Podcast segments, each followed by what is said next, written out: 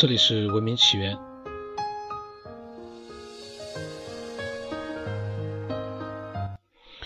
呃，本来我一直说呢，古玩行业呢是一个博大精深的，永远都学不光的一个行业。这个，但是呢，我觉得在呃解讲这个文明起源的时候，我发现文明起源其实不是博大精深的，它是根本就是一个深不见底的这么一个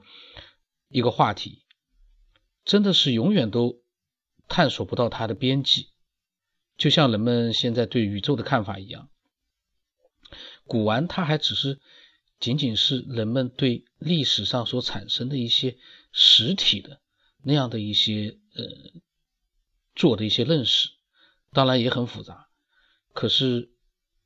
文明起源这个都涉及到了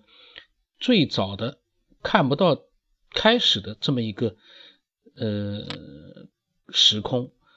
然后又涉及到了一个。我们不知道的未来的一个漫漫无际的、根本就没有底的这样的一个时空，所以我觉得，呃，这样的一个话题，真的是每一个人都可以在有空的时候呢，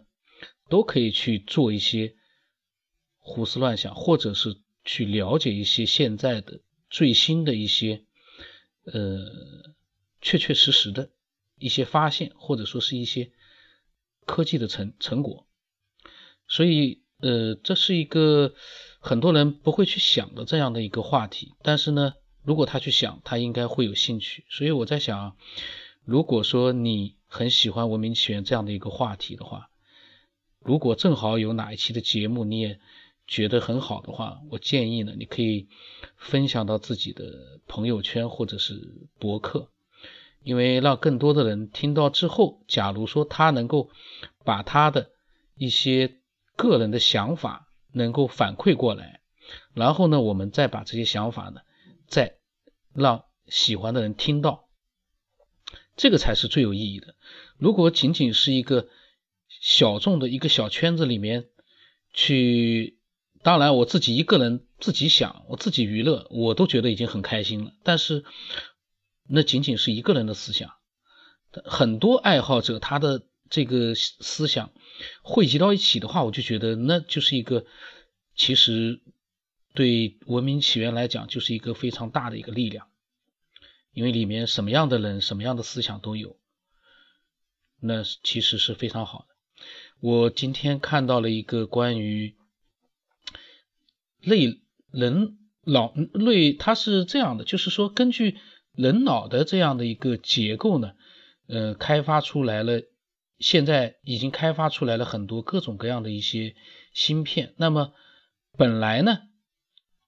最高端的这个呃类人脑的这个芯片呢，其实是美国的 IBM 公司呢，应该是目前来说应该是最尖端的。那这样的一个科技呢，对中国来说呢，它是呃是。好像是有限制的，不能进入到中国来的。所以我今天看到一个新闻说，中国的一些呃比较年轻的一些研研发团队呢，他们做出来了，他们用比较少的投入，他们也做出来了一个他们称之为达尔文的类脑芯片。那这个类脑芯片呢，呃，他们现在目前研制出来的，当然跟 IBM 是没有办法比，但是呢，它也达到了一个把五百万个晶体管藏在一立方一个厘米见方的这个呃小的这个空空间里面，然后它能够模拟生物体的两千零四十八个神经元，然后呢，能最多的达到四百万个神经的突触连接。那这个呢，其实。大家可能一下子就是感觉不到，就是它到底是跟正常的电脑有什么区别？它呢，它不像电脑一样，你要去呃打键盘对它进行一个操作。它呢，就像就像这个研发团队的一个人说的，它它就像一个生物，它是中国第一个支持呃脉冲神经网络的芯片。就一旦信号在它的这个这个它的整个一个小的空间里面流淌的时候呢，这个东西就可以像生物的大脑一样进行思维，并且做出反应。他们去跟它交流的时候呢，是用一个像呃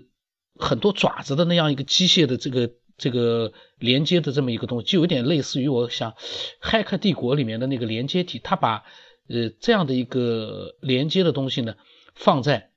他们研发团队的，比如说某个人的脑袋上面，然后这个人呢在心脑袋里面的就开始想，比如说屏幕上，比如说在踢足球，他就在想，我用右脚把这个球踢到哪里去。那他脑子里面想到的这个呃画面呢，他的想法，他下一步要该怎么做的这个想法，可以居然可以就是通过一种方式传递到这个他们做出来的这个一立方一一厘米大的这么一个小的达尔文里面去。这这是一个非常嗯，我觉得是一个非常神奇的，他已经突破了一个。传统电脑的一个模式，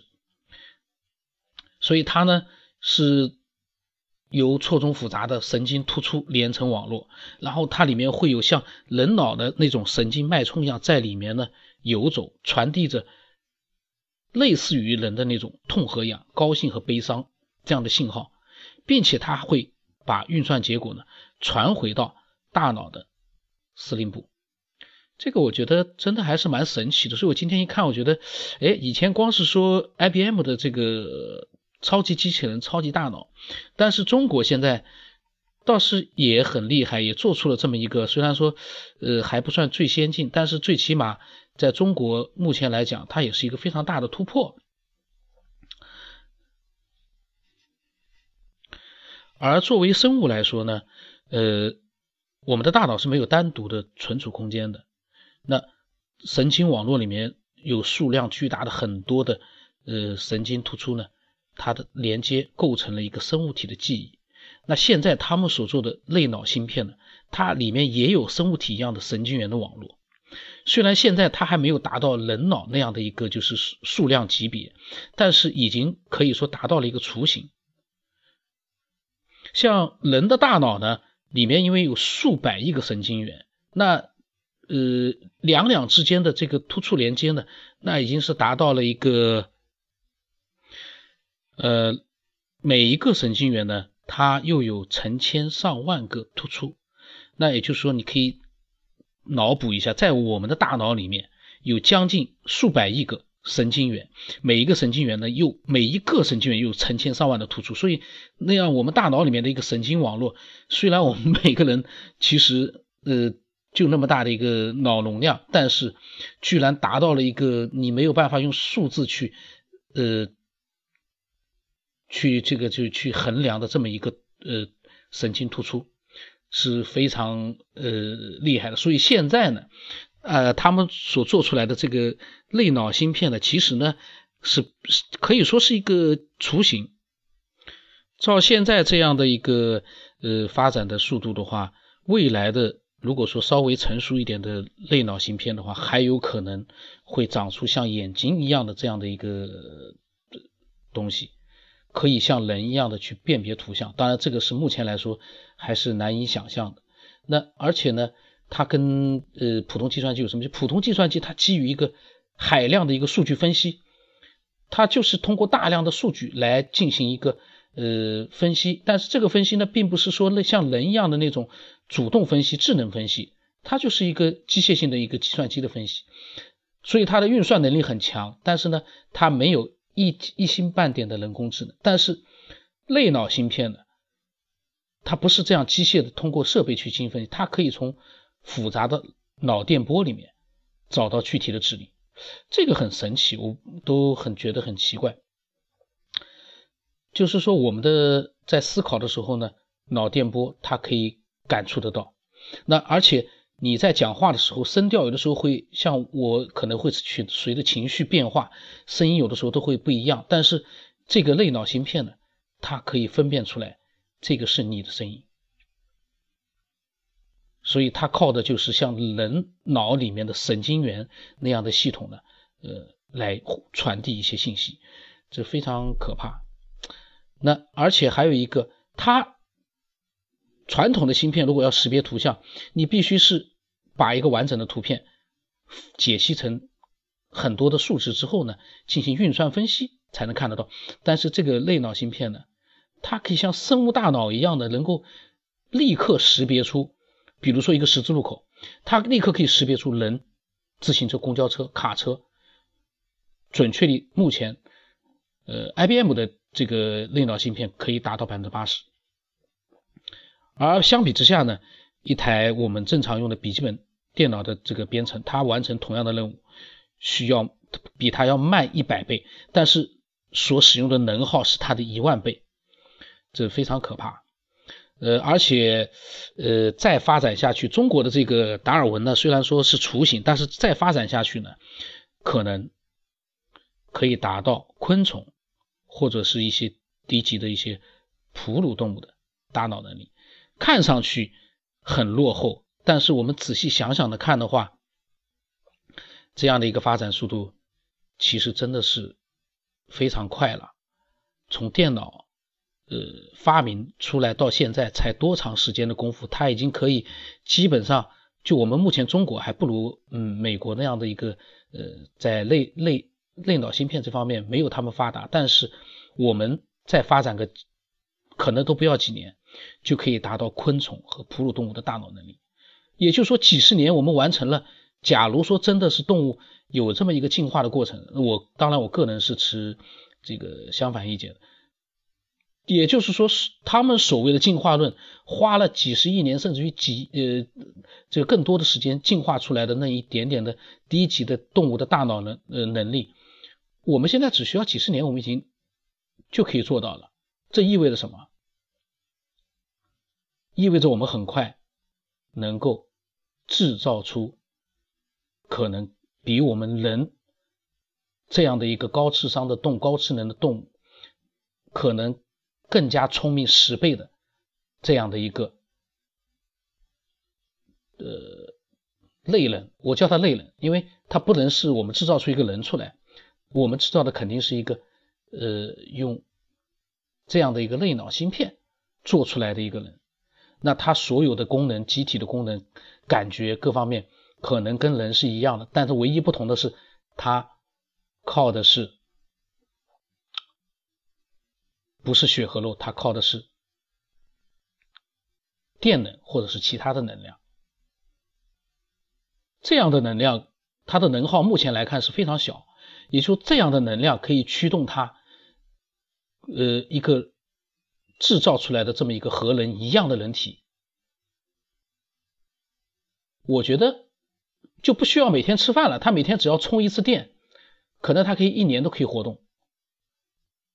而他的这个聪明的这个大脑比人要聪明十倍，而且他还能自己学习，这就可怕了。这以后不是机器统治人，这个以后是呃我说的这个类人，我们能制造出来的类人，他可能会。能统治这个世界，然后这个类人如果说这样的一个设备，人可以制造出来，它比人聪明十倍，甚至于聪明更多，它可以制造出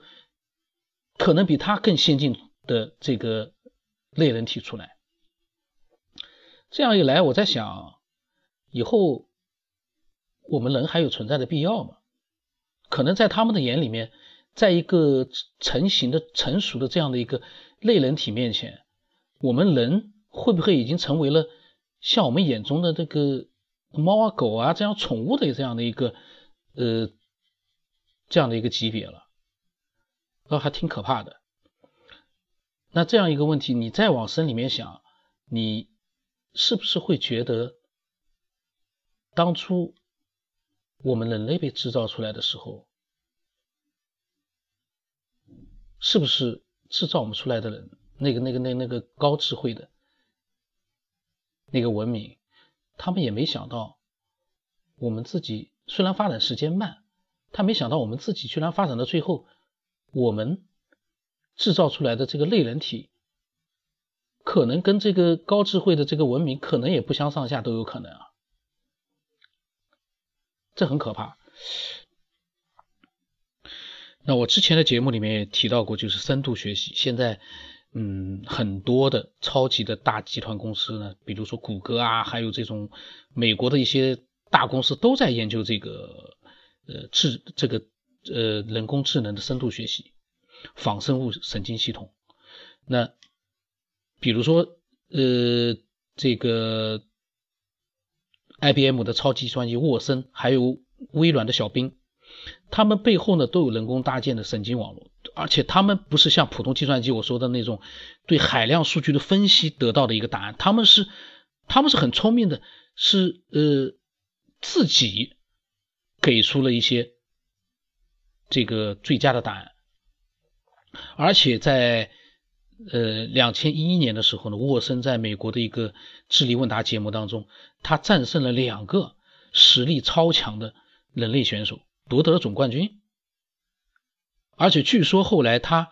穿上了白大褂，在安德森癌症中心呢，他当上了助理医生。他结合最新的研究呢，为病人量身定制最佳的诊疗方案。这个真可怕。但但但但是目前呢，这些网络它还是需要呃大量的传统计算机来支撑，因为呃类脑芯片呢现在是已经。呃，发展的很好，但是还没有就是发展出像我刚才所说的，可以用类脑芯片来组成一个就是跟我们人体功能、智慧呃一模一样的这样一个类人体。但是我相信很快会出现，而且类脑芯片的功耗，它比呃我们所用的电脑系统功耗低很多很多很多倍。所以现在呢，这些刚才所说的深度学习的系统呢。呃，都是需要庞大的这个传统计算机来支撑的。比如说，谷歌公司它的一个深度学习系统，它用了一千台带十六核处理器的计算机